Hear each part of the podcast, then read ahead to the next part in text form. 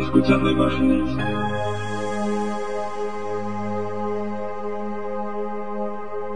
Escuchando imágenes. Escuchando imágenes. Escuchando imágenes. Escuchando imágenes. Muy buenas a todos y a todas, bienvenidos una vez más a este UFOLix de los misterios nos miran. En esta sección siempre intentaremos traeros nuevos casos, nuevas evidencias, nuevos testimonios sobre vida extraterrestre. En esta ocasión traemos a un nuevo contactado llamado Fernando Ortola, que nació en Barcelona el 13 de noviembre de 1959. A sus 14 años tuvo una eh, repentina y fuerte inspiración, empezó a escribir en escritura semiautomática eh, con esa ciencia infusa que salía del pronto comprendía el universo y sintió que quería compartirlo con todos los demás. Después de poco tiempo dejó el colegio porque tan solo quería seguir estudiando esa nueva ciencia que salía de él. Tenía muy claro lo que quería él estudiar y lo que quería hacer en la vida. Tuvo experiencias muy altas de elevación de conciencia y difusión del cosmos con las meditaciones y en los textos que él escribía. En algunas ocasiones recibió imágenes telepáticas indicándole fechas, recibió mensajes eh, de, un ser extraterrestre. Eh, todo comenzó, como hemos comentado, a los, años, a los 14 años. También ha actuado en varios grupos de música. Y él denomina una ciencia eh, nueva, una nueva palabra que él llama cenuítica. Esta ciencia cuenta, digamos, la vida del ser humano y, y, su evolución. ¿no? En el año 2009, las tres primeras fórmulas cioníticas que aparecieron dibujadas eh, en los dibujos de las cosechas de Inglaterra, en los crop circles, eh, a partir de ese momento los crop circles eh, siguieron apareciendo formas cioníticas que él fue describiendo, eh, descifrando poco a poco. Desde el año 2009 hasta ahora, él ha tenido un contacto creciente con los extraterrestres que dibujan en los campos de cultivo y concretamente con un ser llamado Kinomi. El nombre de Ki es en, latín. Él va en sus naves y él, este ser hace los crop circles. Al final del verano del 2009 vio su nave a través de la ventana de su habitación, donde Fernando Ortola pues eh, fue testigo de este, de este ser y, en la entrevista nos va a contar un poco más sobre su, su historia. A los, al otro lado del teléfono pues tenemos a Fernando Ortola y él nos contará eh, esa ciencia llamada cenuítica. Pasamos con él.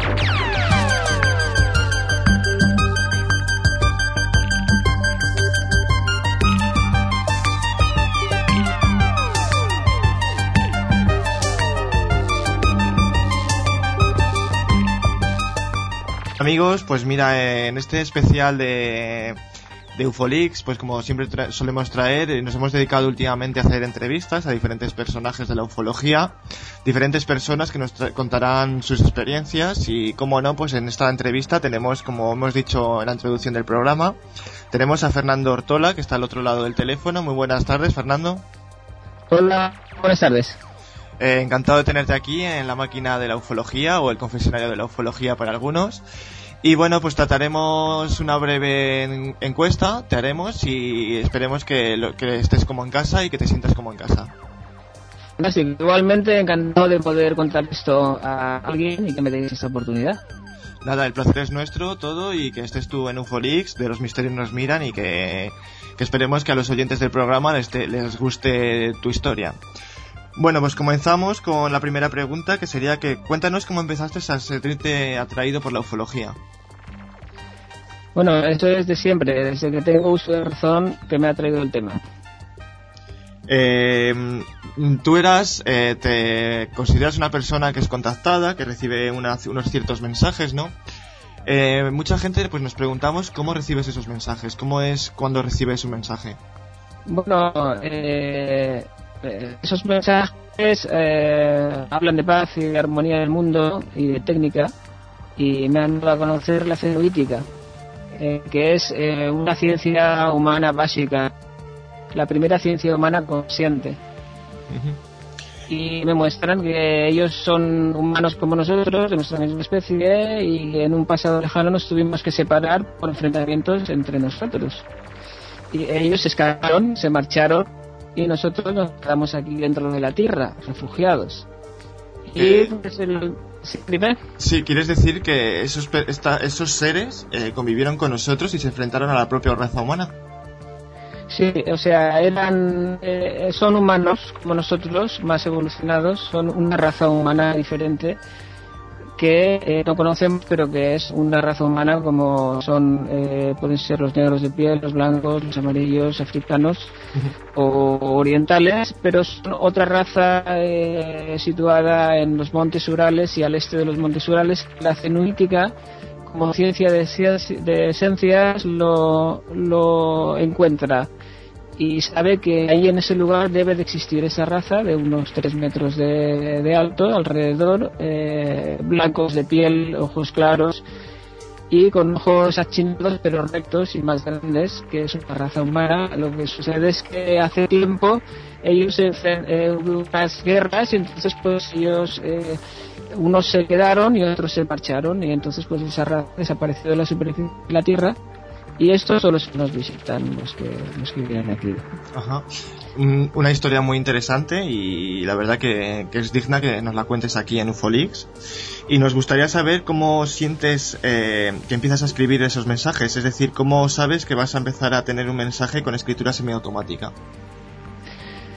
Bueno, en el principio yo sabía que era que era otro ser que me estaba eh, enviando un mensaje, sino que simplemente a los 14 años eh, yo tuve una inspiración, me dio por eh, descubrir qué era el universo y de dónde veníamos y, y sin ningún tipo de contacto, simplemente siendo un niño como otro de colegio, calle, bocadillo, jugar y subir, jugar al fútbol y volver al colegio el día siguiente. Pero ahí, dentro de esa trama tan común que todos los niños de esta época teníamos, pues yo eh, antes de dormir me sentaba pie de la cama y me ponía a escribir a ver qué era el universo y dónde venimos todos. Y, y así es como poquito a poquito pues me fui me fui dando cuenta de que, de que había algo más detrás. Es decir, desde muy pequeño te has sentido atraído por, digamos, el misterio del universo, ya no en plan de, de ovnis, sino tú sabías que ahí arriba pasaba algo más y empezaste a sentir, Sí. a recibir esos mensajes semiautomáticos, ¿no? Esos, Sí, sí, sí. esos sí. mensajes, eh, digamos, la letra era tuya o variaba la letra, ¿no? Se iba modificando la letra y te iban, ibas recibiendo mensajes de positivos, ¿no? O...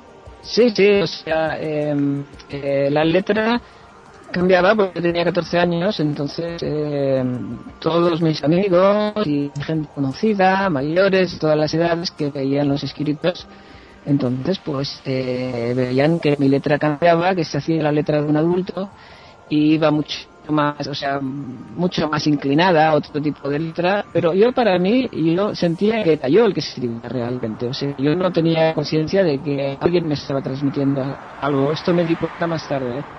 primero yo no sabía nada de que...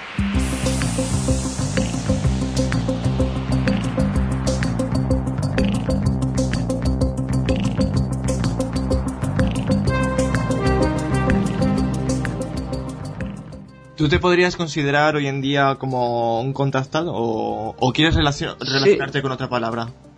No, no, contactado sí, eh, totalmente, con todas las letras, pero claro, no, en esto de los contactados, pues eh, hay de varias fases, ¿eh? primera fase, se ha estipulado esto, segunda fase, tercera fase, yo no podría decir en qué fase estoy, Eh, yo simplemente sé que va, es algo creciente y que últimamente pues eh, oigo la voz de, de, de un extraterrestre, a quien llamo Kinomi, Sí, y sí. yo la oigo. O sea, que la oigo y no la oigo tan bien. La verdad, oigo como un impulso eléctrico, a veces la oigo mejor, a veces peor, pero sé que, que me está llamando a la puerta telepáticamente y que estoy oyendo lo que dice. Notas que hay una voz en tu interior, pero que no es de tu interior, por decirlo así de alguna manera, y que esa voz te, te llama y es de la manera que empiezas a recibir un contacto y un mensaje que, que difundes lugamente en la- escritura sem- semiescritura, ¿no? Sí, exacto. Yo escribo, eh, por ejemplo, últimamente eh, me he dado cuenta de que escribir otra vez con esa explicación alta, que yo siempre he pensado que era yo, que no era ningún tipo de otra persona que, que me enviaba nada, sino que eran mis propios pensamientos y mis propias teorías y mi propia elevación, pero eh, al tener un día de inspiración así, después, eh, por la noche, pues entonces eh, oigo esa voz que me habla y que, y que me está diciendo que publique lo que, lo que he escrito. Y, y entonces, pues esto va acompañado con luces que he visto también en el cielo y, en fin, va acompañado con los crop circles, con los dibujos en los campos de cultivo y entonces, pues estoy dándome cuenta de que no me han enviado nada, sino, pero sí que me han eh, eh, estimulado a que eleve mi conciencia, a que piense por, por mí mismo, a que a que sea capaz de por mí mismo intentar comprender el universo. Me han animado a eso. Entonces, me han estimulado a que yo intente el universo por mí mismo y cuando a medida que lo voy eh, intentando, entonces ellos van entrando en contacto conmigo. Me van diciendo, bueno, ahora estás entrando en nuestra conciencia, entonces ahora estamos a punto de poder comunicarnos. Pero para eso tienes que elevarte un poquito más, tanto tú como todos los, los humanos de la Tierra. Eh, o sea, eso me doy cuenta, que ellos estimulan mi conciencia, yo con mi conciencia comprendo las cosas y después ellos, eh, cuando eh, me elevo suficiente, entonces ellos es cuando entran en contacto conmigo y he visto las luces de sus naves y he oído su voz, la voz de Kinomi y en fin, y, y estoy viendo que es una realidad cada vez más claro, o sea, eso, es, eso está claro, está clarísimo de que está ahí. Sí, que cada día notas nuevas evidencias y notas nuevas cosas que te hacen ver que sí, que están ahí desde un principio, aparte que tu experiencia llega desde los 14 años, que ya Hmm, tienes una sí. larga experiencia en recibir Vaya, vaya. contactos y en aumentar tu conciencia, porque claro, desde los 14 años has ido recibiendo unos mensajes que ciertas personas como yo, por ejemplo, no hemos podido recibir, ¿no? Y yo, por ejemplo, pues eh, llevo muy poco tiempo en esto, llevo desde el año 2010 investigando el tema ovni y, digamos, evolucionando mi conciencia, ¿no? Pues yo me pregunto si has tenido miedo alguna vez al recibir estos mensajes, si te han asustado o, has sentido alguna... mm, algún, apar- ¿Has tenido pánico o algo? No, yo eh, tengo que confesar que sí que soy un, un miedica a la oscuridad, o sea, siempre he tenido un miedo a la oscuridad terrible desde que soy pequeño. Y he siempre sentido que si me quedo en, en la oscuridad va a venir al- alguien y me va a hacer algo. ha sido un miedo personal ¿no? que he tenido y que he luchado por superar y que muchas veces pues le he ganado el pulso a este miedo pero los, los escritos estos que he escrito con inspiración, eh, digamos que me han quitado el miedo. Ha sido lo contrario. O sea, el miedo ese que he tenido, después he perdido totalmente el miedo en la oscuridad. O sea, que podría estar escribiendo en un cementerio a las 12 de la noche, encerrado allí y, si estoy escribiendo en esa inspiración no, no tengo miedo de nada. Se ilumina todo mi alrededor. Es súper bonito porque se se pone todo de luz alrededor y si sigo ahí siento que me elevo y todo, no me elevo físicamente, pero me, como si flotara y, y una sensación maravillosa de seguridad y de total de... En fin, son dos caras de una moneda, ¿no? Como si diga- dijéramos que eh, en mi vida de pequeña, pues yo que siempre he tenido miedo a la oscuridad y, y todo, pues entonces, claro, que esta luz, digamos, este contacto, pues me ha ido a quitar ese miedo y me ha dado un relax y una seguridad de que, de que hay algo más arriba y que, y que no es solamente algo mío, sino que es de todos. O sea que no, no, no, en esto no he tenido nunca, digamos, un, no me ha venido nunca el rollo jerárquico de decir, bueno, me está hablando y yo tengo que ir a los demás a comer el coco y que los demás vayan a los demás a comer el coco y que nos comamos todos el coco en una pirámide. Sino que es más bien eh, un sentido, una imagen igualitaria de que yo elevo mi conciencia, pero todos podemos elevar nuestra conciencia y todos podemos repartir los frutos que esa conciencia nos da a cada uno, o sea, las comprensiones respectivas conciencia elevada nos da a cada uno. Y entonces, entre todos, pues eh, compartirlo como hermanos y ayudarnos a poder tener nuestra conciencia elevada, nuestro pensamiento libre y nuestra nuestra libre visión del universo, porque ahí está asociado después la telepatía y está asociada la telequinesis, el- la levitación, etcétera, todos esos poderes internos están asociados a esa conciencia interna, que yo le llamo cenuítica porque hay que catalogarla de alguna manera, de llamarla humana se queda muy ambiguo, Y eh, esa conciencia cenrítica y humana que está en todos, cuando la despertamos, se despiertan también nuestras facultades internas, como es la meditación, la telequinesia, que son facultades humanas, no, no son sobrehumanas ni sobrenaturales, sino que son humanas, pero que con las guerras del pasado nos atrofiaron, no nos atrofiaron los extraterrestres diferentes a nosotros, sino humanos como nosotros nos atrofiaron esas facultades para dominarnos, para reprimirnos. Y nosotros no es que tengamos que evolucionar hasta tener unas facultades que no tenemos, sino que tenemos que recuperar las que ya tenemos. Esto es la idea que estos mensajes me transmiten y que me confirman después, últimamente me están confirmando intensamente con las luces y con, y con lo que estoy y con el contacto telepático.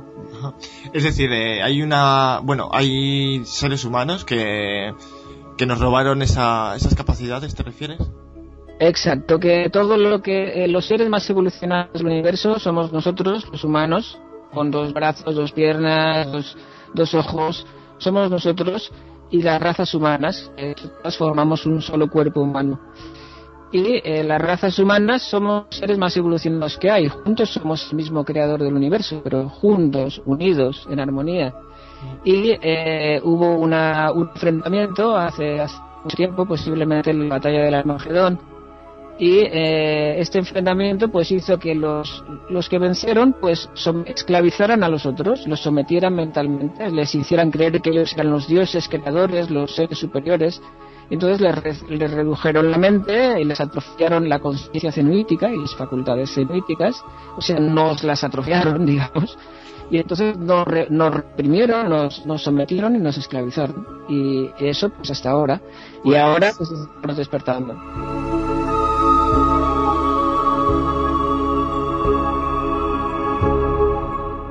Mucha gente, por ejemplo, se preguntará cómo poder elevar esas conciencias, esas facultades que nos han robado. Me gustaría saber que le dices a la gente que nos está escuchando un modo de práctica para poder elevar esas facultades, ¿no? Para poderlas sacar, evolucionarlas día a día para conseguirlas hacer la realidad. ¿Cómo, qué, qué- qué debemos hacer? Bueno, eh, eh, el método eh, yo le denomino cenuítico y la conciencia cenuítica eh, me atengo a esa palabra nueva inventada por mí, digamos, por la necesidad de tener que catalogar estos estos conceptos nuevos y estas emociones nuevas de alguna manera que no se quede ambigua y que sea concreta para que tenga una solidez. Entonces yo me refiero a la conciencia cenuítica que tenemos que recuperar, que es la conciencia humana, y entonces a la práctica cenuítica que podemos realizar para poder recuperar esa conciencia. Y la práctica cenuítica a realizar en este caso es, es eh, muy simple y es muy sencillo de discernir y de realizar por cualquiera. Lo que pasa es que no lo hacemos porque estamos asustados. Es como un perro que se pincha con una con una con, una rama de un árbol y ya no se acerca nunca más a ese árbol porque le tiene miedo. Entonces nosotros digamos que somos eh, no somos claro no somos perros somos seres humanos racionales. Lo que pasa es que tenemos este miedo subconsciente y entonces no lo hacemos. O sea nosotros nos casamos con una pareja, claro, es normal, ¿no? Tenemos una casa, tenemos una familia y entonces eh, estamos solo con esta gente. Pero somos seres eh, eh, que tenemos capacidad de compartir entre nosotros. Igual, igual. Si lo hacemos, este, este es el sistema. Si lo realizamos, hacemos estas prácticas cenuíticas, me refiero a cenuíticas porque la cenuítica es una ciencia que define una, un modo de practicar la igualdad entre nosotros de una forma organizada y perfecta, ¿no? No es el comunismo, eh, desde luego, pero es más profundo, es enfocado desde la espiritualidad. Estas prácticas igualitarias que nosotros los humanos no hacemos porque nos han prohibido, porque tenemos un miedo subconsciente atroz a realizarlas, si las empezamos a realizar empezamos a juntarnos entre nosotros en la medida de lo posible y en paz y a compartir entre nosotros todo lo que podamos como hermanos y eh, amarnos a ese nivel, entonces de esa manera la, la conciencia nuestra política humana va a despertar y las facultades van a despertar y de repente vamos a ver que levantamos la mano y curamos a alguien el, cáncer, o que levantamos la mano y, y hacemos que una persona salga de su depresión y sea feliz. Y nos lo hacemos, eh, lo podemos hacer entre nosotros, tenemos ese poder.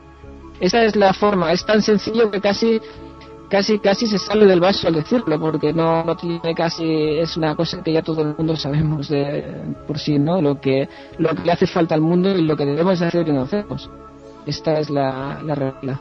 Bueno, pues a toda la gente que nos está escuchando, que empiece a practicar la conciencia ceunítica, que es una cosa que no van a encontrar en Google poniendo la palabra, porque ya es una palabra propia de Fernando Ortola, que es la persona que, nos, que te ha explicado cómo es este tipo de conciencia. Eh, esperemos que la gente empiece a difundir eh, eh, este método y lo lleve a práctica para un mejor futuro para la raza humana, por ejemplo. Sí, señor. Que viene del cero. La palabra xenoítica viene del cero. Xeno es con las siglas de ciclo evolutivo natural universal. Entonces, eh, de ahí viene la palabra xenoítica. Es una ciencia humana que eh, nos han hecho olvidar. Nos han hecho olvidar y yo tengo ocho libros escritos acerca de la xenoítica. Lo que pasa es que como es una ciencia tan nueva, entonces eh, no le vas a decir a, a un editor que la publique si no sabe lo que es. Entonces yo lo gratis en internet el primer libro de xenoítica que se llama De la nada al todo. Cualquiera lo puede adquirir y, y bueno, esto está en relación a la interpretación de los agroglifos, los crop circles, porque los interpreto con xenoítica también. De estos libros tengo cuatro escritos y están en la página oficial de los crop circles de Inglaterra, que es crop circles, cropcirclesconnector.com Ujú.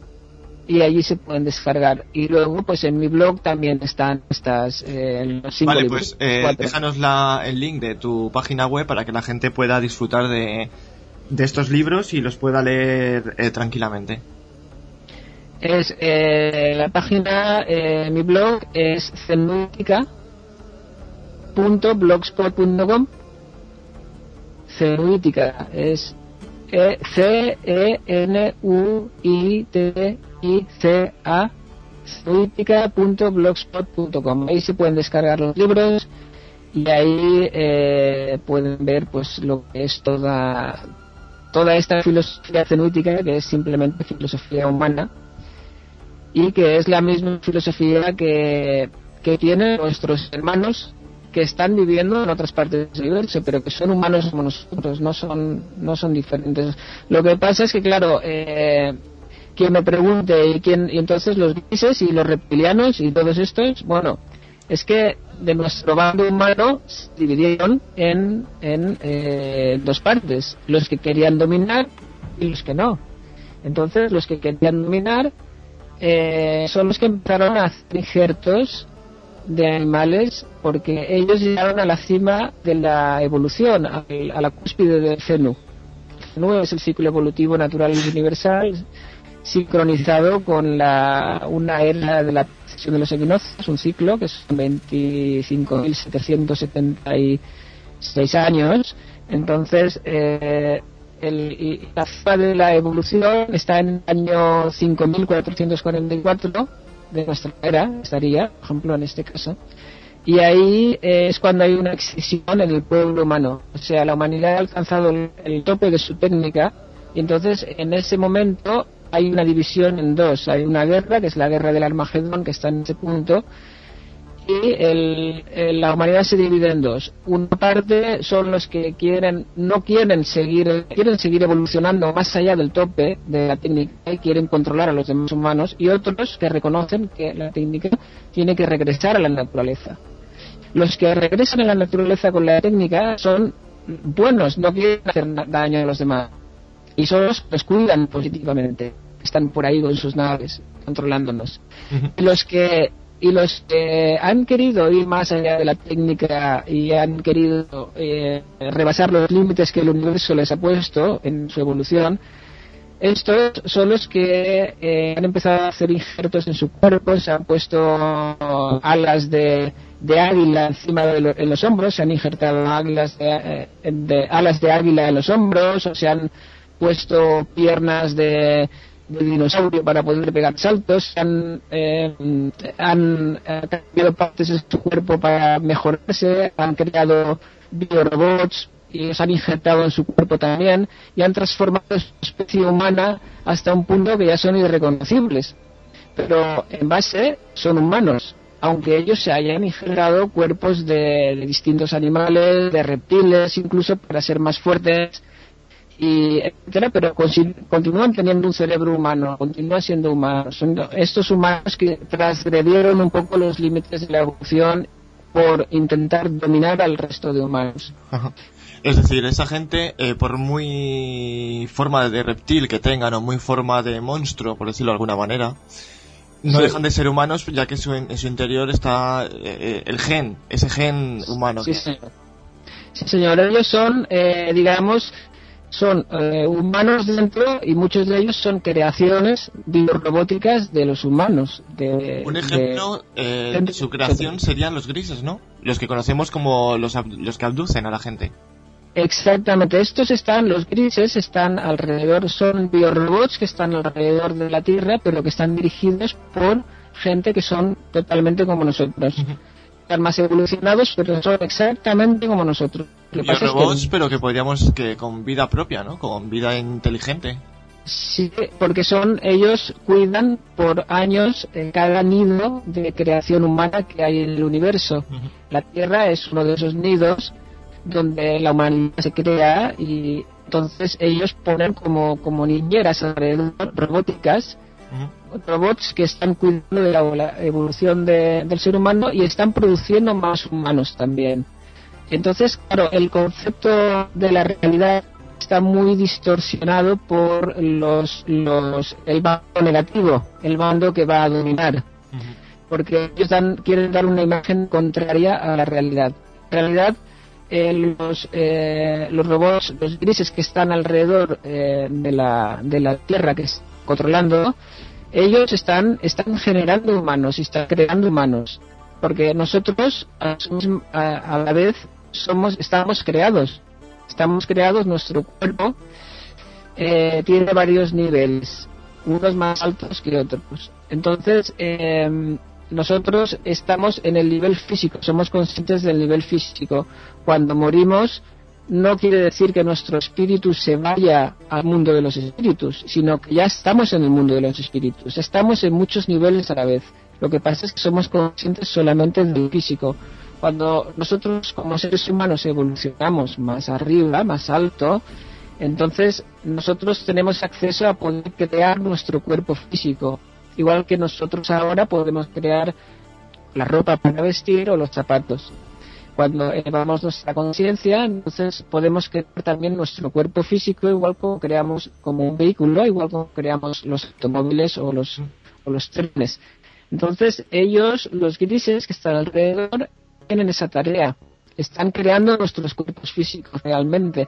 Y no es que nosotros estemos abasteciendo, eso está totalmente invertido.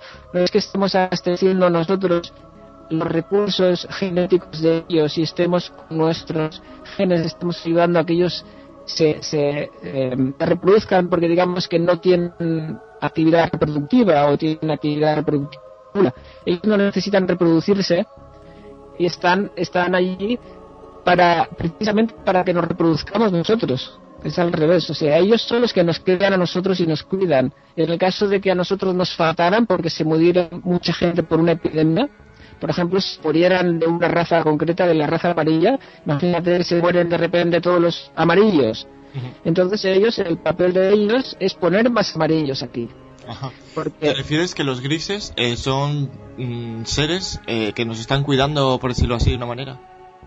Sí, señor. Sí, señor. Están cuidándonos para, para que nuestra raza humana se mantenga, que el CENU se mantenga unido. O sea, el CENU, el CENU quiere decir las distintas razas de la Tierra. O sea, el cuando un humano está en un planeta, siempre tiene cuatro tipos básicos. Hay un blanco en occidente norte, negro en occidente sur, un negro rojizo en occidente sur, un amarillo en Oriente Norte y un, un negro verdoso en, en Oriente Sur. Siempre tienen estos cuatro tipos, que son las cuatro primeras esencias. O sea, el ser humano no ha sido creado como blanco, como negro, como amarillo, como ha sido creado con las, los cuatro tipos, como un cuerpo compuesto. Entonces, este cuerpo compuesto se tiene que mantener, en, en, esté en el planeta que esté. Si el ser humano, imagínate que está en Venus, entonces eh, eh, allí sería lo mismo Ahí está el, en el eh, occidente norte de Venus habrá estrellas blancos, en el occidente sur de Venus estarán los negros rojizos, en el oriente norte de Venus estarán los amarillos y en el oriente y, facciones achinadas y en el oriente sur de Venus estarán eh, los negros verdosos, digamos, y con facciones cuadradas. Estos cuatro tipos de humanos es el ser humano, que es un ser humano compuesto. Entonces, eh, ellos, los grises, están vigilando que nosotros, el ser nuestro humano, se mantenga completo.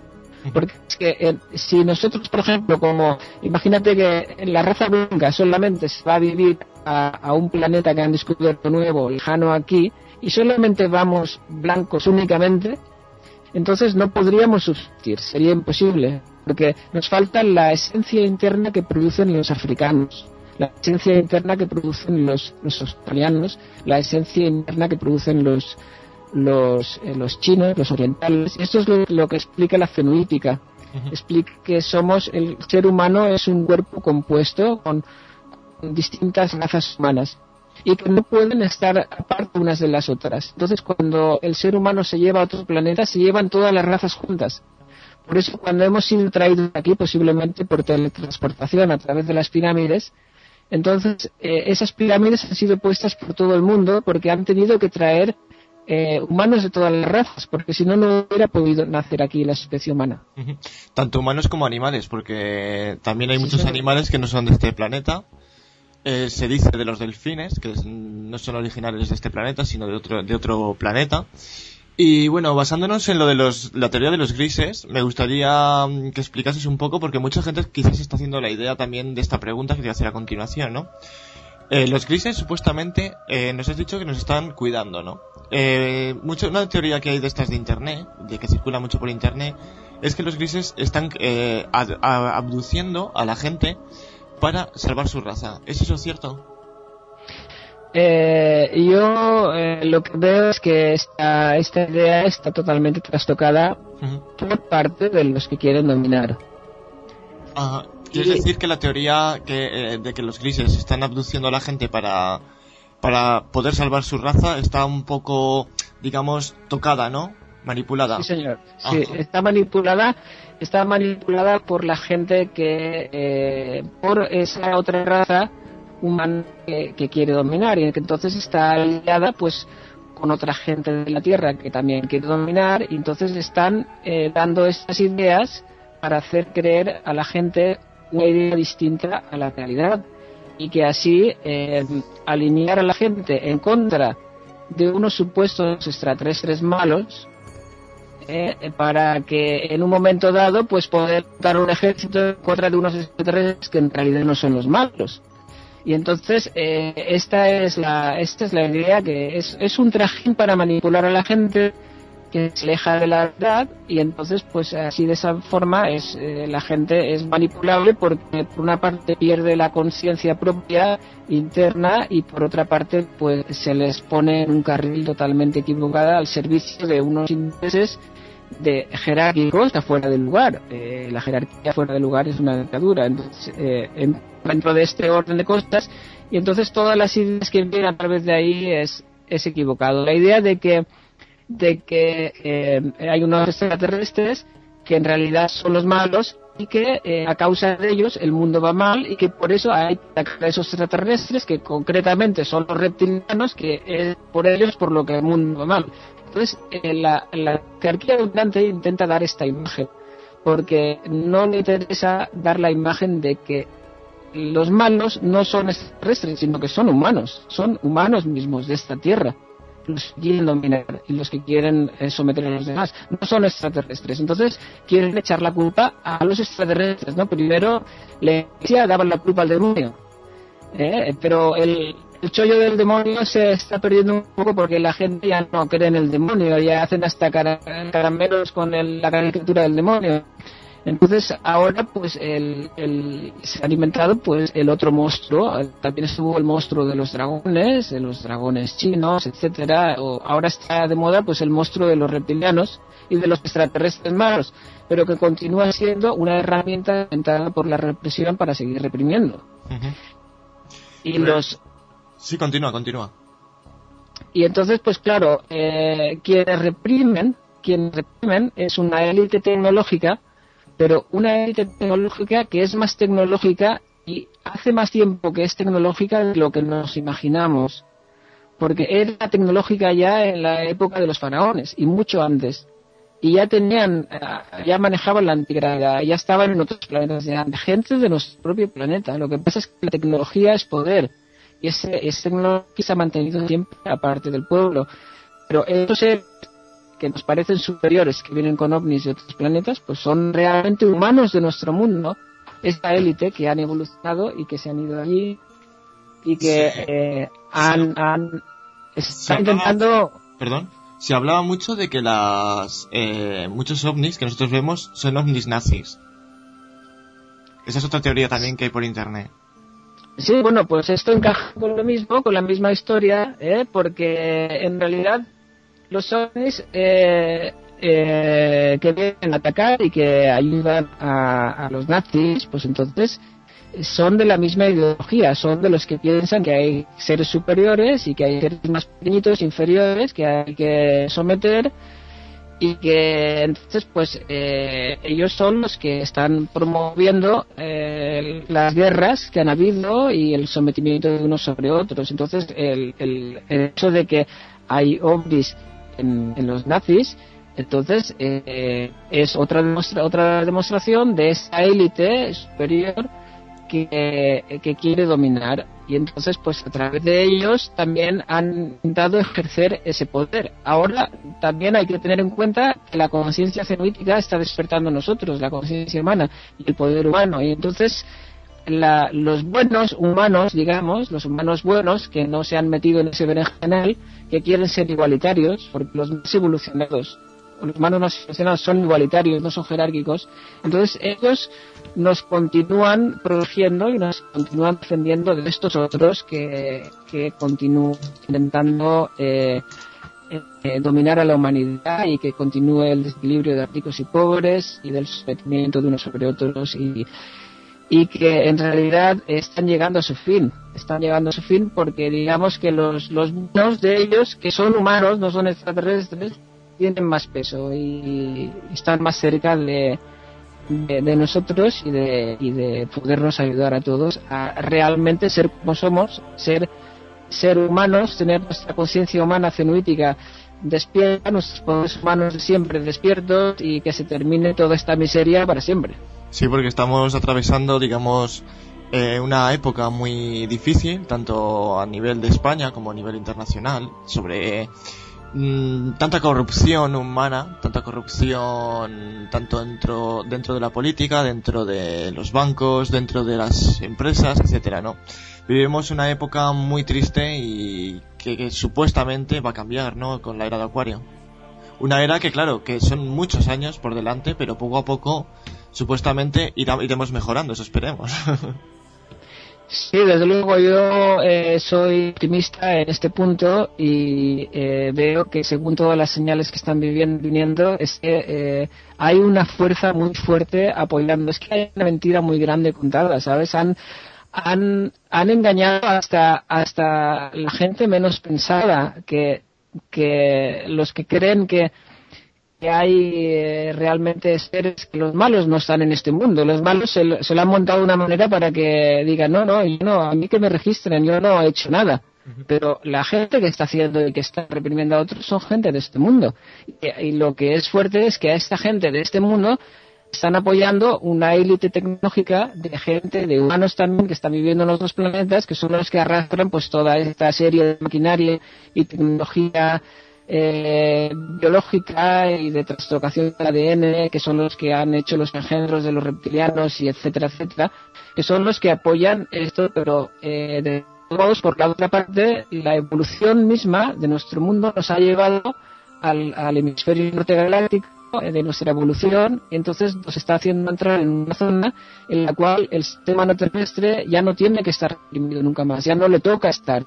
O sea, ya tiene que ser igualitario, ya tiene que, que vivir en igualdad con los demás humanos por todo el universo, porque no estamos solo en la Tierra. Y eh, ante eso, esa gente sometedora ya no puede hacer nada. Es en realidad tiene la batalla perdida. Lo que pasa es que nosotros, la única manera para poder hacer que sea patente esa batalla perdida que tienen es que empecemos a practicar la igualdad entre nosotros. Si es que si empezamos simplemente saliendo a la calle, juntándote con el vecino y partiendo su, tu pan con él, las cosas que tengas, diciendo, mira, estoy casado, pero no quiero ser tu amigo también, quiero compartir contigo. Y entonces vamos a hacerlo a la medida de lo posible, en paz, sin trastornarnos, sin volvernos locos, pero poco a poco, progresivamente, vamos a compartir entre nosotros. Si hacemos eso, simplemente eso, esta saga de jerárquica que ha estado sometiendo al mundo ya no tendrá ningún tipo de poder, porque ya hemos entrado en el hemisferio norte galáctico, en el cual está vigente la igualdad y ya no la jerarquía. Teniendo en cuenta eso, que la cenuítica lo anuncia, la cenuítica dice, mira, aquí hay unas fórmulas naturales y universales que dicen que ya estamos en, en el hemisferio norte galáctico de nuestra evolución, que la igualdad es el único poder, que la jerarquía ya no tiene poder, que la jerarquía fuera de lugar se transforma en dictadura, practique la igualdad tendrá el poder para erradicar la jerarquía fuera de aquí para siempre. Si empezamos a hacer eso, conocimiento de causa y con confianza entre nosotros, ya no tendrán ningún tipo de poder y entonces la parte buena, los humanos buenos, nos van a ayudar a eh, seguir despertando nuestra conciencia cenolítica, nuestras facultades internas y finalmente van a llegar y nos van a, se van a mostrar entre nosotros. Es decir, mira, vivimos en este planeta y estos viven en el planeta. Tenemos esta tecnología y queremos compartirla con vosotros. Pero antes tenemos que llegar a nuestra conciencia cenúitica, a nuestra práctica cenúitica, práctica igualitaria, para poder estar al mismo nivel que ellos, para que el dominio dictatorial no tenga ningún tipo de poder más sobre nosotros y para que ellos que son igualitarios como nosotros y humanos vengan y digan, ahora sí, ahora vamos a vivir juntos, ahora formáis parte conscientemente de una de, un, eh, de, un, de una humanidad galáctica y universal. Y sois de un pueblo consciente que está repartido por todo el universo y que es el pueblo más evolucionado del universo y que somos los humanos nosotros, la gente de dos manos, dos pies, dos, dos ojos, somos la, la seres más evolucionados que hay e incluso cuando elevamos la conciencia y somos todos uno, en ese momento, cuando compartimos entre nosotros y elevamos la conciencia y tenemos nuestras facultades internas se, se, se, despiertan, en ese momento somos el mismo creador del universo, o sea que somos más que eso, incluso somos el creador del universo. En la, en la Ouija, no sé si conoceré, bueno, todo el mundo conoce lo que es la Ouija. Sí. La Ouija que se pone el dedo y se mueve la copita o se mueve lo que pongas. Entonces, es, esta es, la Ouija es una demostración clarísima del poder que tenemos pero de que además de que somos un solo cuerpo, porque la Ouija va de un lado a otro como, como loca, ¿no? y a veces no sabe lo que dice, porque nosotros solamente con estar unidos entre nosotros tenemos poder. Si nosotros ponemos los, los todos juntos en un enfermo y decimos, cerramos los ojos y decimos que se cure, se cura porque nosotros tenemos el poder de hacerlo, pero cuando estamos juntos, cuando estamos unidos, y entonces pues la Ouija es una demostración de tantas que, que, lo, que lo dice, ¿no? Ahora hay que estar unidos de modo consciente y curar de modo consciente. Es decir que, claro, el, hoy en día pues se ha basado mucho en enfrentar a diferentes personas, tanto dentro de partidos, de entre la política, gente enfrentada por el fútbol, gente enfrentada por por cualquier cosa, ¿no? Por creencias, etcétera. Y eso lamentablemente pues ha hecho que, que esa manipulación internacional que hay, esa manipulación eh, lleven a, caso, a cabo sus planes, ¿no? Que es mantenernos enfrentados porque claro, unidos somos un, somos uno y somos poder. Pues ah, sí me gustaría centrarnos un poquillo más en tu contacto con el ser Kinomi y mm, me estoy preguntando si has visto a esos seres o has llegado a ver sus naves, si has tenido estos avistamientos ovni o has tenido encuentros con estos extraterrestres, en comillas, porque lo pongo entre comillas, porque para ti son eh, seres humanos. Sí, sí. Eh, la última vez que lo he visto, o sea, cada vez lo veo más fuerte, cada vez lo veo más cerca y, y pienso que algún día de estos voy a subir dentro de todavía no, no he subido, no he tenido esta ocasión, o si he subido no soy consciente de ello, pero la última vez que vi la nave, que no era Kinomi, porque le pregunté a él telepáticamente cada noche, hablamos un poco telepáticamente y, y le pregunté que si era su nave y me dijo que no, que no era. Pero el 6 de octubre vi una nave eh, en, desde dentro de mi casa de color verde, o sea, enorme, que pasaba dirección hacia este oeste, dirección este oeste, y eh, tenía el centro era, era de luz muy fuerte y tenía una estructura rectangular, o sea que en medio de la luz se veía una estructura de líneas de algo rectangular y delante de ese rectángulo alargado iba una cúpula redondeada de color verde, alrededor de la cúpula iban pequeñas eh, bolitas de, de, color verde también que se desprendían, pero de verde también con sombras, se, vislumbraba el verde por la luz blanca del centro. Y este, esto lo vi, estas eh, eh, los ovnis los veo siempre confirmarme que, que alguna meditación que he tenido la debo de publicar o la debo de poder publicar a la gente, la debo de mostrar, porque siempre soy un poco reacio a dar el paso de enseñar lo que, lo que veo. Entonces, estas, estas visiones, digamos, o visiones, no son visiones, es, lo veo con mis ojos físicos, mis ojos materiales, veo estas naves. Entonces, eh, cuando las veo es como me están diciendo, sí, tienes que hacerlo. Entonces, por la noche pregunto, me has mostrado la nave para decirme que tengo que publicar esto. entonces me dicen telepáticamente, escucho sí, claramente, ¿no? Que era por eso. La última vez ha sido el 6 de octubre, entonces yo escribí, ese 6 de octubre estuve escribiendo, tenía que ir a hacer unos trabajos al otro lado de Ámsterdam, vivo en Ámsterdam. Y, ¿La y- nave la viste en Ámsterdam también? Eh, Sí, la vi aquí en Amsterdam. Y, eh, a las diez y media de la noche, más o menos. No, bueno, era esa hora más o menos porque vi, lo vi, que era esa hora, las diez y media, eh, un poco antes quizás, y, y, y la vi pasar. La vi pasar por la ventana de mi casa en dirección eh, este-oeste, o sea, una bola de luz de color verde con un rectángulo detrás alargado y con unas líneas y algo impresionante, una luz cegadora, vamos, si se hubiera quedado ahí un momentito, hubiera tenido que, que apartar la vista, porque iba a una velocidad enorme, o sea, ¡fua! para allá. Y, era enorme, o sea que un avión imposible de ese tamaño no puede ser, esto no, no puede ser una cosa de este mundo para nada. Fernando, eh, ¿has pensado en grabarlas alguna vez o en fotografiarlas o, o es una cosa que no, no te llama la atención, digamos, fotografiar, compartir esa evidencia? Eh, sí que me gustaría, la verdad es que sí que me gustaría, sí que he hecho algunas cosas, he intentado eh, cuando he visto desde aquí, desde casa en Ámsterdam, eh, ovnis posicionados delante de estrellas fijas, porque esto también ha existido, hubo un tiempo que ha- eh, hay gente, hace, hace poco, bueno, hará unos dos años o tres, que hay gente que también filmó estos ovnis y yo también los he visto. En una época aquí, aquí en Ámsterdam alrededor en las estrellas. Entonces he filmado pero a una distancia muy grande y, no, no he obtenido mucha calidad.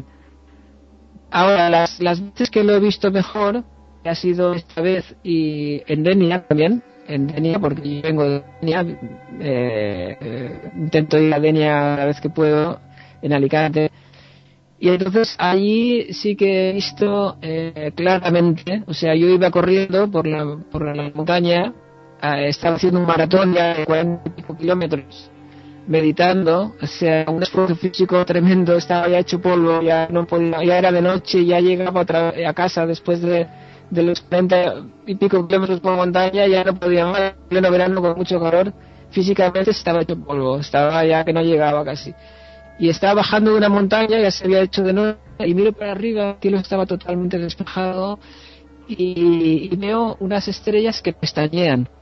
Y digo, me pregunto, yo le pregunto aquí no me digo, ¿no será esa una de tus naves? Y miro para arriba y sigo y vuelvo a mirar a, a la mirada, vuelvo a, a dirigir la mirada a la carretera porque estaba corriendo, ya no, casi no tengo fuerzas. Y entonces en un momento vuelvo a mirar para arriba y veo una luz en medio de todas las estrellas, una luz amarilla bastante grandecita, ¿no? Y entonces digo, digo, mira, Júpiter está aquí también, porque en, en, eh, hace algún tiempo había visto Júpiter varias veces en Ámsterdam, ¿no? Elevarse, que es una estrella muy brillante, a veces Sí. pues son planetas, no La- son sí, eh, aquí en mi pueblo, en Morales, se ve bastante. Es la primera estrella que se ve, se ve hoy en día y, y es impresionante lo que llega a alumbrar hoy en día. es muy grande, sí, es, es- se ve un lucerote ahí. ¿no? muy, bastante grande, sí. Era grande. Y entonces miro para arriba y digo, ah, sí, es Júpiter. Y después sigo corriendo y pienso, eso que, estaba tan cansado que me vienen los pensamientos más tarde, porque ya no, ya no podía seguir casi. Y, digo, ah, pero espera, pero Júpiter no está ahí. Júpiter no está ahí ahora. Además que Júpiter no estaba antes cuando he mirado hacia arriba, el cielo está despejado completamente. Pero era verano y allí pues no llueve, hay nube nunca. Y, y miro otra vez para arriba y ya no estaba. Ya no estaba, se había ido. O sea que sí que eh, después por la noche le he preguntado, le he preguntado a Kinomi, le he preguntado, ¿esa, esa era tu nave, eras tú? Y dice que sí, que era él. Sí que era O sea, una él- clara- digamos que era una clara evidencia de que, de que se te estaban mostrando una vez más. Sí, sí señor, o sea que se había mostrado ahí después, en otro momento, también volví a ver la misma nave bajando del, del monte Mongó, que es una montaña eh, de casi 800 metros que hay al lado de Denia. Eh, vi eh, la misma, vi varias luces juntas que se bajaban, bajaban, iban en dirección hacia abajo y se escondían detrás de una nube y después de, de detrás de la nube salieron con la misma luz brillante intensa que había visto eh, la luz arriba de mi cabeza cuando corría eh, dos días atrás y vi otra vez esa luz y, y de repente ¡fup! esa luz desapareció se fue ¡fup! y entonces pues eh, volví a preguntar por la noche y entonces era él también o sea que así evidencias de estas pues he tenido muchas otra vez también bajando de la montaña de Mongo en Denia es que es un punto de avistamiento bastante importante hay mucha gente que ha tenido avistamientos ovni allí precisamente eh, bajando de la mon- del Mongo de este monte de casi 800 metros he visto una luz arriba del mar que se ha hecho más intensa, cada vez más intensa, más intensa, más intensa.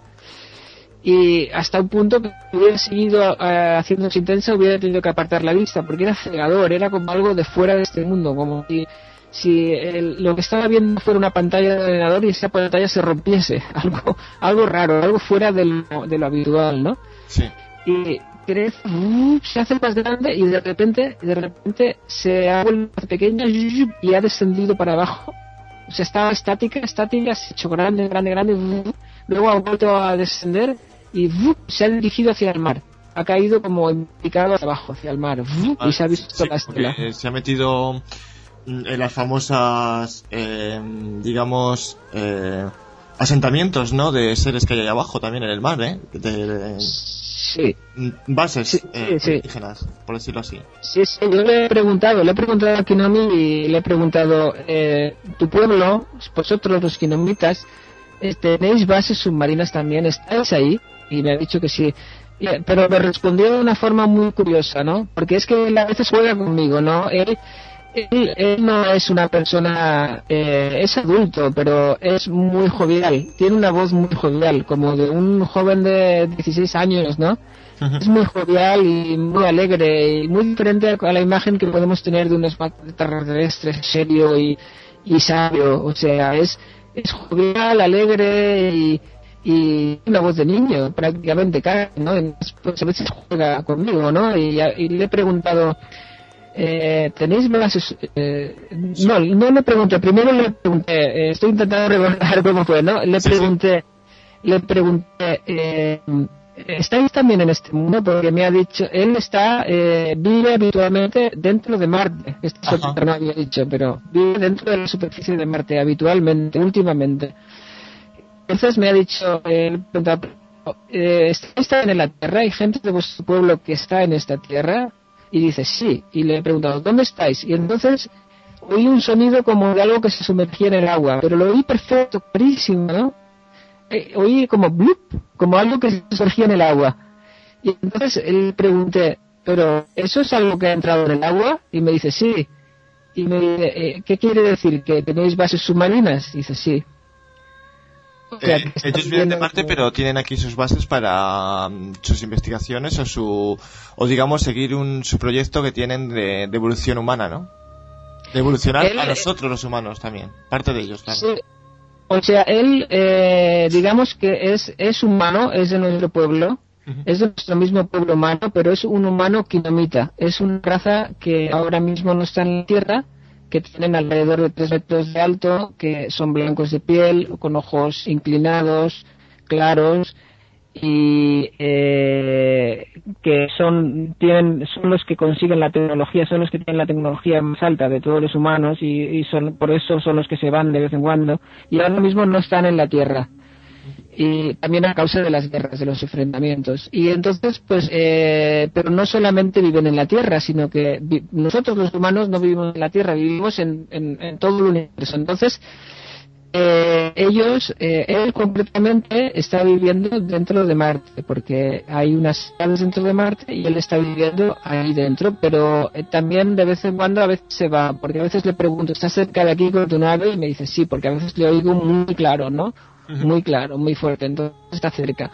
Y entonces le he preguntado que si a veces están en la Tierra, entonces dice que sí, que están a veces en bases submarinas dentro del, del mar, pero que son humanos como nosotros y le he preguntado, en principio, le pregunté, ¿de dónde vienes? Entonces me dijo, de Orión, me dijo al principio. Me dijo, ¿de qué parte de Orión vienes? Entonces me dijo, de, yo mentalmente le eh, recordé la constelación de Orión, él telepáticamente lo capta directamente y me dijo, de abajo a la derecha.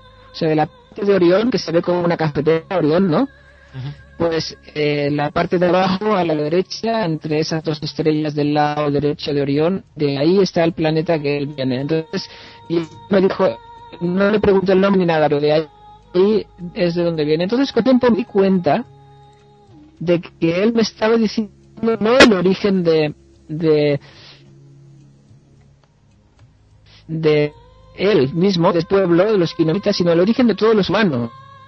O sea que todos los humanos venimos de ahí, en realidad. Se estaba refiriendo a, a mucho más atrás. O sea que venimos de esa parte de Orión, somos de ahí. Entonces venimos de ahí, pero que él, como ser humano, está viviendo dentro de la de Marte y está muy vinculado a la Tierra, porque eh, esto no todavía no lo sé. Quiero preguntar más cosas. Esto no lo sé aún, pero está vinculado. Tal vez él sea uno de estos terrestres que que se fueron en esa guerra, que tuvieron que emigrar y, y que Entonces otros ellos eh, viven en el cinturón de Orión, ¿no? De la parte de Orión. Mm, No, bueno, vienen de allí. Venimos Sí. de allí, todos los humanos venimos de allí. Pero él concretamente, Kinomi, vive dentro de Marte ahora.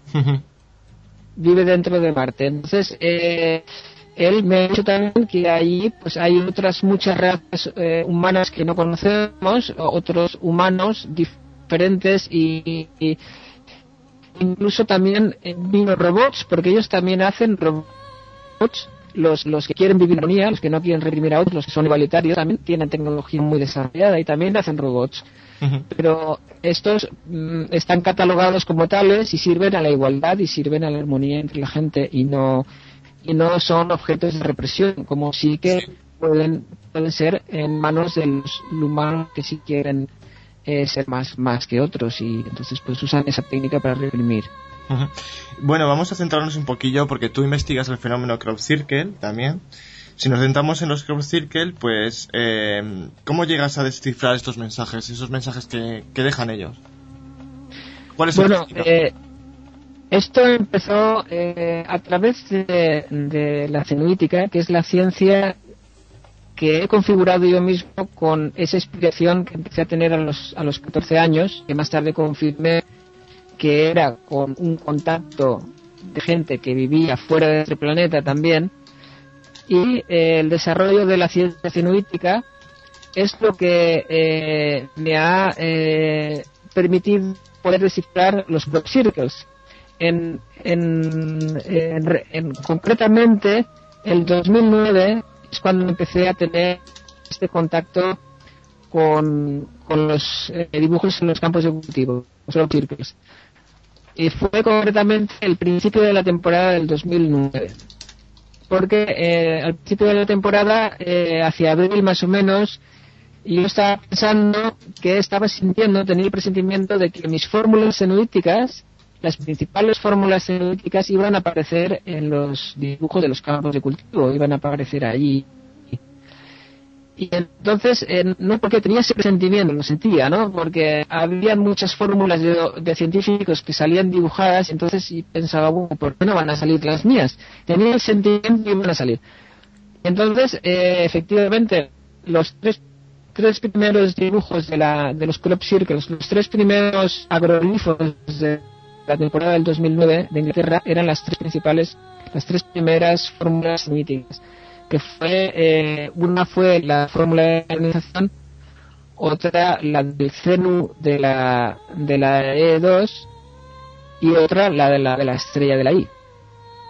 Las tres salieron en los campos de cultivo, entonces, claro, ante esa evidencia, pues yo ya eh, tuve una prueba suficiente para, para empezar a pensar que realmente eh, con, con mi ciencia científica estaba teniendo un contacto con otras entidades eh, que viven fuera de este planeta. Entonces, eh, las fórmulas senuíticas de lo que escribo empezaron a salir a partir de ese momento en, dibujadas en los campos de cultivo, en los. Sí, es decir, que tú recibías eh, esos mensajes y luego más tarde empezaron a ser eh, dibujados por ellos, ¿no? Pero Sí, sí. muchos nos preguntamos por qué hacen, por qué ellos eh, nos dejan ese tipo de evidencia los Crowd Circle, por qué no se muestran de otra manera al público, por qué, mm, por qué esa- ese, ese tipo de mensaje. Bueno, eh, esto es debido a que eh, eh, están haciendo una evaluación, una evaluación con nosotros, un examen. Están haciendo un examen. Los crop circles que aparecen en los campos de cultivo, los agroglifos, son un examen que nos están haciendo para ver si podemos entrar ya en, en la en, la, con la concien- en contacto con los demás pueblos humanos del universo de una manera abierta y consciente o si no estamos preparados para eso. Están examinándonos para ver si estamos preparados para eso o si no estamos. Entonces, para poder entrar en contacto con los demás seres que viven, demás seres humanos que viven por todo el universo y que tienen la conciencia y tienen la técnica muy evolucionada, para poder estar en contacto con ellos, tenemos que haber despertado nuestra conciencia humana profunda, que le la conciencia cenútica. tenemos que haber llegado a la, a la, a la ciencia consciente humana, que es la ciencia cenútica, que es la primera ciencia. El mayor porcentaje de los crop circles salen en Inglaterra. ¿Por qué han, han seleccionado esa zona y por qué no, no avanzan, se extienden un poco más a hacer el fenómeno más, inter- más en todo el mundo, por decirlo así de alguna manera? Esto está relacionado con este mismo examen que están haciendo, porque eh, con los dibujos que, que están apareciendo, los dibujos que aparecen en los campos de cultivo es un combate mental, digamos, un combate pacífico entre los, los extraterrestres humanos buenos y los extraterrestres humanos malos, digamos Sí. están haciendo un combate ahí. O sea, los extraterrestres humanos malos están intentando convencernos, convencer a los, a los extraterrestres centrales, digamos, que viven en Orión, están intentando eh, convencer a los que tienen el poder, a los que tienen, están más, son más elevados, están intentando convencerles de que nosotros no estamos preparados para entrar eh, para entrar en contacto con los demás pueblos del universo. Están intentando convencerles de que no estamos preparados. Y entonces, ¿por qué intentan convencerles de eso? Porque quieren seguir reprimiéndonos ellos. Entonces Sí, están ellos intentando convencerles Quieren seguir, digamos, teniendo el orden sobre la raza humana. Exacto. Entonces están intentando convencerles de que no estamos preparados y de que nos tienen que, que seguir llevando.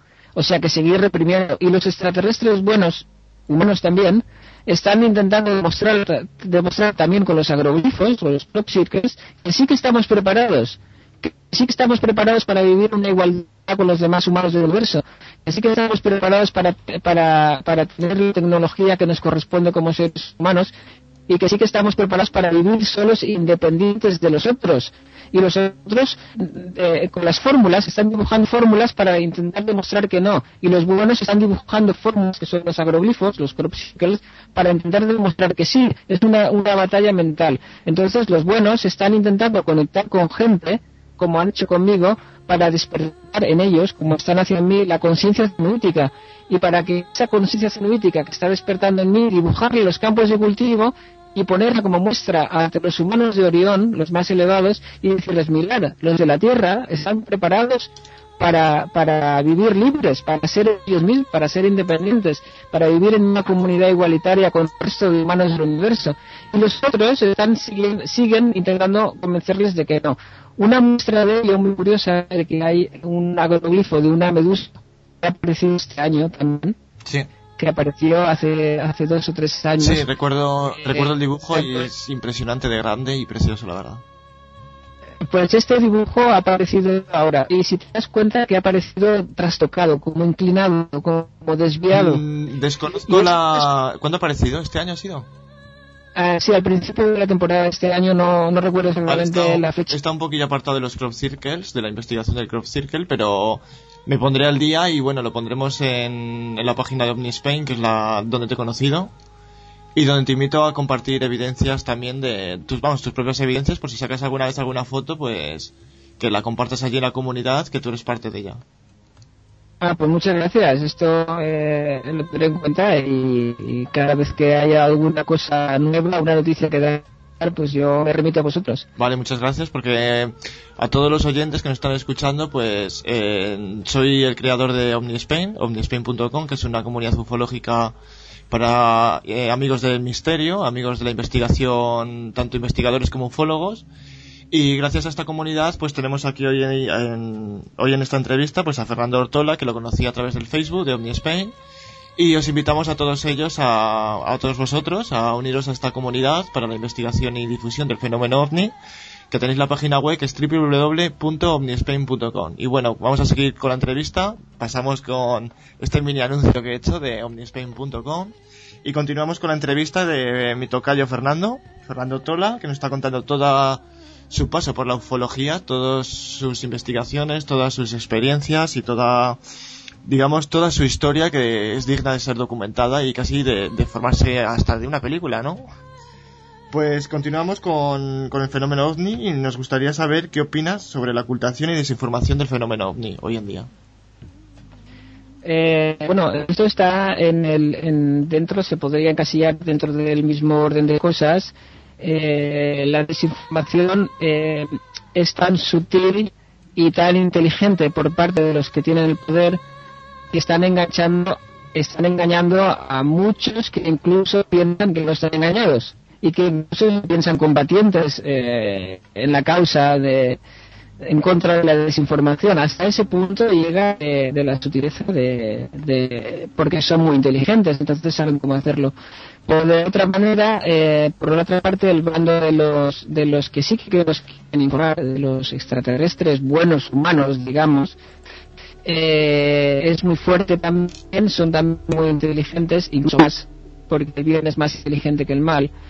Y ellos por encima pues están intentándonos ayudar para que para que sepamos la realidad de las cosas. Por ejemplo un ejemplo muy claro es el el ejemplo de que intentan dirigirnos hacernos creer que los malos los que están haciendo mal en el mundo son los eh, los extraterrestres. En el pasado era el demonio después los dragones los extraterrestres. Ahora los extraterrestres reptilianos. Todo para apartar un poco de la atención que realmente los que están haciendo el mal son humanos como nosotros que están intentando manipular a otros humanos. Y entonces pues a través de estos argumentos están intentando manipular, desviarnos la atención de la realidad e intentarnos manipular. Todos los que vengan diciendo que hay extraterrestres malos y que, estamos entrando en guerra con extraterrestres porque hay extraterrestres que son malos, que nos dominan, todo esto en principio es un principio de manipulación y de desinformación, porque los extraterrestres que llegan a estar en contacto con nosotros, si vienen directamente del espacio exterior, no pueden estar, no pueden entrar malos, es imposible. Si no es que los, los eh, manipuladores humanos lo, lo, permiten. No pueden entrar malos porque el, poder de los buenos, digamos, de los que son dueños de este, de este huevo, de este nido donde están incubando a la raza eh, terrestre humana, al, al, pueblo humano terrestre, los protectores auténticos tienen muchísimo más poder, ni punto de comparación. Entonces, eh, eh, es por eso que la desinformación, todo, todo lo que eh, esté encaminado a decir que hay extraterrestres malos que nos combaten y tenemos que pelear contra de ellos, en realidad es una trastocación que para hacernos ponernos en contra de unos supuestos extraterrestres malos que en realidad son los buenos y a favor de unos humanos eh, terrestres que supuestamente son los buenos cuando en realidad son los malos. O sea que está todo trastocado hasta un nivel que en realidad a veces es muy difícil eh, que una persona que además pueda tener problemas en su vida por cuestiones de, de crisis o de lo que sea pueda discernir con calma y paz para darse cuenta de la realidad de la situación. La cenuítica, mi intento de la cenuítica es intentar dar un poco de luz a, todo este asunto. Vale, yo tengo ahora mismo la mente en en el crop circle que me has dicho, que era un crop circle de una medusa. Ahora mismo estoy buscando esa fotografía, pero bueno, estoy encontrando la fotografía de la medusa anterior. ¿Qué es, qué, qué es lo que significa esa medusa que ha salido nueva en ese crop circle? Bueno, eh, la medusa salió cuando salió ya hace unos años. eh, eh, significaba pues el, la medusa el, eh, el principio de vida porque la vida se creó en el mar entonces se evolucionó como una célula entonces es un animal unicelular que es muy posible que sea el origen de la vida en, en la tierra no uno de los principales orígenes o de los más primarios orígenes de la vida en la tierra de una forma unicelular y entonces eh, eh, la otra medusa que es dibujada este año, si, si te das cuenta, eh, verás que es la misma exactamente, el mismo patrón, pero que no ha podido ser dibujada. Entonces, esto es una muestra que demuestra este combate, esta guerra que está habiendo, esta guerra mental, este examen que nos están haciendo. En igual los extraterrestres humanos malos están intentando demostrar, ¿no? Los malos terrestres no están preparados para entrar en contacto con el universo. Y los extraterrestres humanos buenos están diciendo, sí que están preparados. Es una Entonces, guerra de, pues, de- uno de una seres. cosa- Te decía que era una guerra de seres de, de entre... Exacto, una pero es una guerra, eh, digamos, es un, Sí, continúa. es una, un- una guerra que digamos que es eh, un- digamos más que una guerra un combate un combate civilizado entre seres eh, muy evolucionados y entonces eh, están intentando demostrar que, que uno está intentando demostrar mentalmente que los humanos no estamos preparados para abrirnos otra vez al universo y los otros, el bando bueno, digamos, está intentando demostrar que sí. Entonces la medusa, la segunda medusa que está dibujada este año, es una medusa que iba a dibujarse, un bando iba a dibujarla y el otro bando le ha desviado el dibujo, porque le ha dicho, no, esto ya lo has puesto otra vez, ya no puedes volverlo a poner. O sea, está, le ha, digamos que una nave iba a dibujarlo y otra nave del otro bando le ha desviado el dibujo y por eso ya ha salido reconozco el. Eh, la verdad que es impresionante de grande, no sé lo, lo que llega a medir la medusa que ha aparecido en el crop circle, pero me recuerda a la otra, a la mariposa, el ser, ese ser humano con alas que salió, no sé si recuerdas esa, ese crop circle, que creo que medía como un estadio de fútbol de grande, es impresionante, la verdad. Estos son unas Sí. obras de arte que son dignas de ver, la verdad. Sí, este medía 200 metros y salió aquí en Holanda, que es donde vivo yo ahora. Que Y, casualmente mira, bueno. podrías acercarte a, hacer una pequeña investigación allí, ¿no? Siempre y cuando no caiga muy lejos de, de tu zona de residencia, claro. Eh, Sí, de hecho. Sí, ese año es cuando más agroglifos han aparecido en Holanda y parece que van creciendo, cada vez hay, hay más. Y Kinomi me confirma que él dibuja las, los agroglifos, él y su grupo, o sea que él está en un grupo que son los que están haciendo los dibujos. Y así entró en contacto conmigo haciendo esos dibujos. Y entonces, pues no me extraña que estén intentando hacer dibujos aquí cerca y, y cada vez los veo más, cerca de aquí. De hecho, el último, el penúltimo agrogrifo de esta temporada ha sido, eh, ha caído también aquí en Holanda y era, estaban prediciendo los solsticios de invierno y solsticios de verano. Es un, un esquema muy claro y incluso estaban prediciendo el día de mañana, que es estaban prediciendo el mañana ser el eh, eclipse solar híbrido que es un eclipse muy especial muy aparte y que no hemos tenido uno desde el 1994 y mañana se va a repetir un eclipse solar similar un eclipse solar híbrido. Entonces es eh, muy importante y esta ah, fecha estaba señalada por este agroglifo Y que, que- que he interpretado también y que es el último o el penúltimo de esta ha sido el, el penúltimo de esta temporada ¿Y qué opinión tiene, qué, opinión escuchas en la calle sobre la gente que, como, digamos que en la zona tuya es donde están apareciendo los crop circles, ¿qué es lo que opina la gente de la calle sobre este hecho? Bueno, aquí la, dinámica de la gente es diferente a la dinámica de, de otras partes de nuestro mundo, porque somos todos distintos. Aquí pues eh, son muy diferentes a España, ¿no? Allí eh, somos un poquito más, miramos un poco más hacia la parte del espíritu y somos un poco más ensoñadores. Pero aquí son diferentes, se fijan un poco más en la materia y pasan bastante de cosas así, ¿no? Pero por otra parte también hay muchos de aquí que son muy espirituales y, y realmente que se interesan mucho por estos temas. Pero los que se interesan aquí por esos temas pues son más, extrem- más extremistas en ese interés que en España, digamos que por una regla general nos interesamos más por espíritu, eh, cosas espirituales de una forma más generalizada y aquí pues los que se interesan por eso se extremizan más y los que no se extremizan más en la materia. Pero bueno, hay, como decíamos antes, hay una desinformación muy grande. La gente que está aquí a lo mejor no sabe que es Quinón el que ha dibujado eso y no sabe que, que a través de eso habían unos círculos que se ponían fila, entonces salía exactamente los días que separaban ese dato desde el eclipse lunar eh, próximo que ya ha sucedido y del eclipse solar próximo que se mañana. O sea, no, no se pregunten esas cosas y van un poquito, se lo, lo verán como algo extraño y algunos como una originalidad y les gusta por novedad, pero para ver el sentido profundo pues tienes que meditar, tienes que intentar elevar la conciencia, tienes que intentar entrar en contacto con los seres que dibujan y saber por qué lo dibujan y qué es lo que están queriendo decir. Pero la gente de la calle, por ejemplo, pues pensará que lo crean no seres, sino personas, ¿no? Puede ser así, ¿no? Como la mayoría de los sitios que se ha tachado mucho este fenómeno, eh, se ha ridiculizado, se ha intentado desacreditar.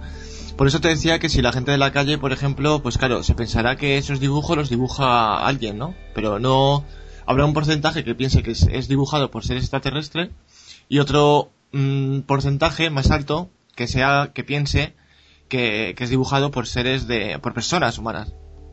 Sí, sí, sí. eh, eh, mucha gente que dice, no, pero si eso lo dibuja la gente. No, si eso lo hace la gente.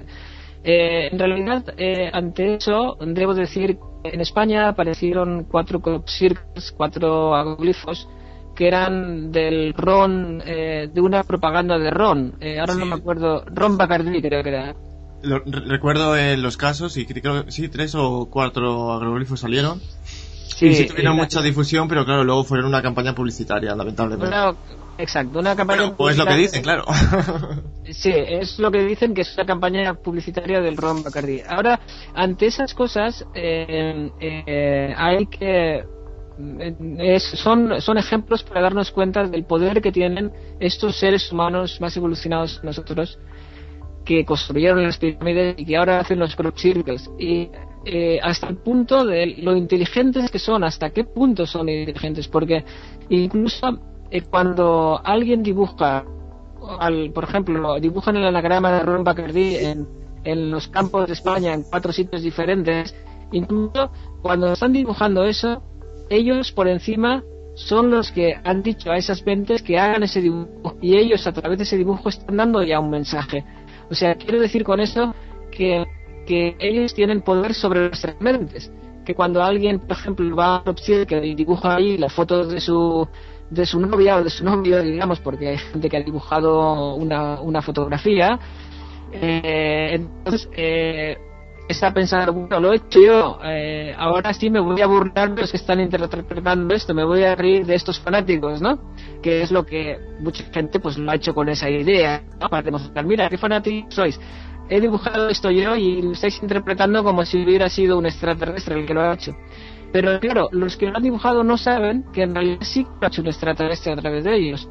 Porque ellos controlan las mentes de incluso esos que se quieren burlar.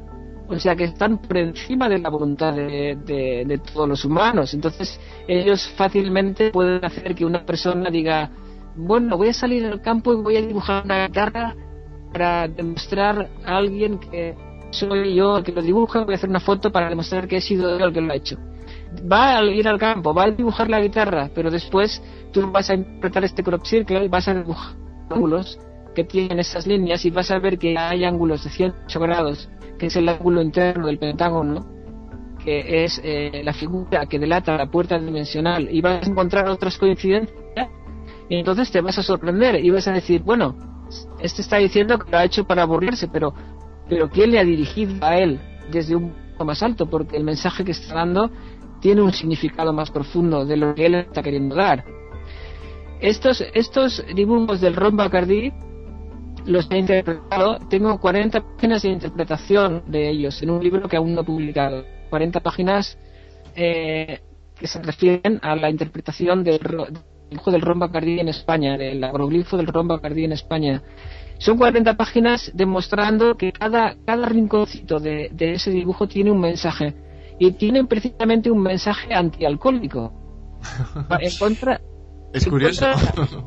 exactamente, porque es un, un eh, anagrama de, de, ron, de, de ron, y, y, a poner un anagrama de ron en un país que tiene un, una tasa altísima de mortalidad en carretera, es, es realmente un poco delito.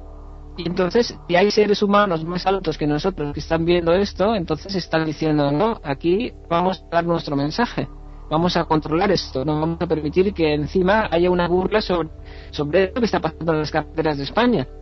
Entonces, en el mensaje que hay ahí, o sea, eh, eh, hierba por hierba, paja por paja, de ese mensajito, de ese, de ese, de ese anagrama, eh, está, está interpretado y, y hay un mensaje profundo, e increíble, en contra del alcohol, totalmente.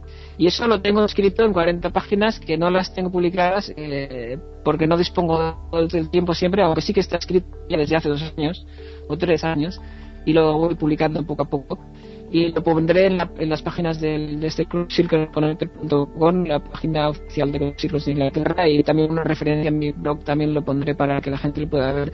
Pero que es sorprendente que ellos están por encima, como decía, eh, haciendo referencia a cualquier cita espiritual de cualquier religión que haya existir o corriente espiritual, que todos han llegado a darse cuenta en un momento en el que dicen hay, un, hay una voluntad superior que mueve todas las cosas y no hay ni un soplo de aire, ni una gota de, de lluvia, ni una hoja de un árbol que no se mueva sin su voluntad.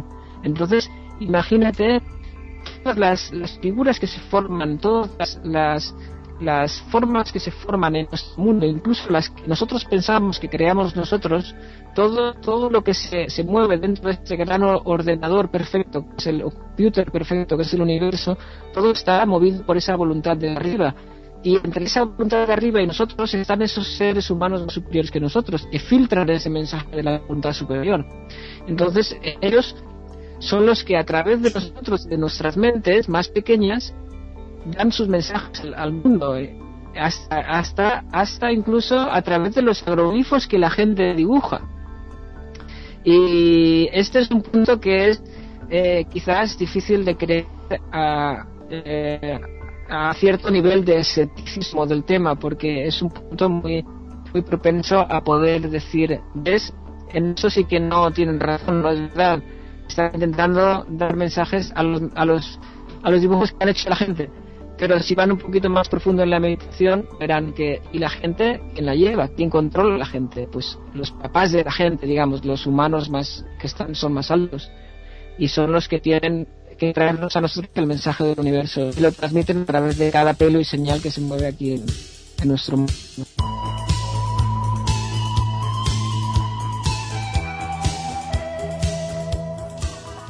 Bueno, pues para ir cerrando esta entrevista, la vamos a cerrar con una pregunta sobre tus libros, que cuántos libros tienes, y bueno, para que la gente pueda leerlos y, y, acceder a ellos, cuéntale un poco sobre tus libros y dónde puede conseguirlos, como ya lo hemos dicho anteriormente, pero mucha gente quizá no se da cuenta dónde puede conseguirlos y dejamos las vías de contacto, etcétera, y con eso cerraremos esta entrevista, que la verdad estamos dando a conocer eh, la conciencia ceunítica, se llama, ¿no?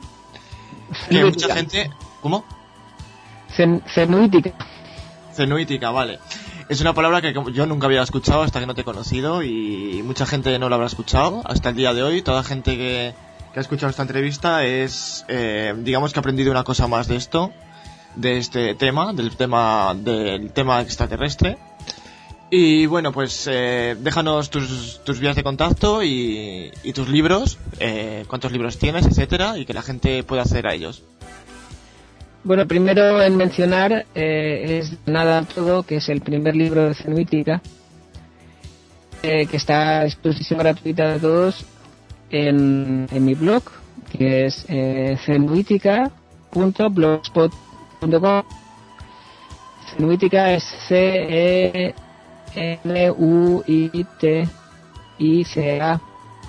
y eh, viene la palabra cenu, cen- cenuítica en cenuitica.blogspot.com y ahí en esa página también son los enlaces para poder descargar eh, cuatro libros de interpretación de agroglifos a partir del 2009 fue cuando empecé a interpretar.